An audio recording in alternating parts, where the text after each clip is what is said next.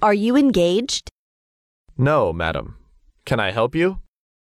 I want to go to Columbia University. Oh, hop in. When should we be there?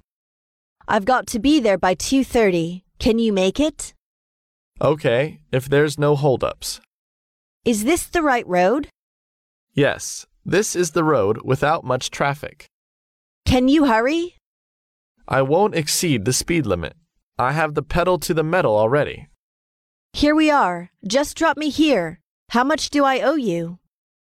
$10.50. Here's $15 and you can keep the change. Thank you.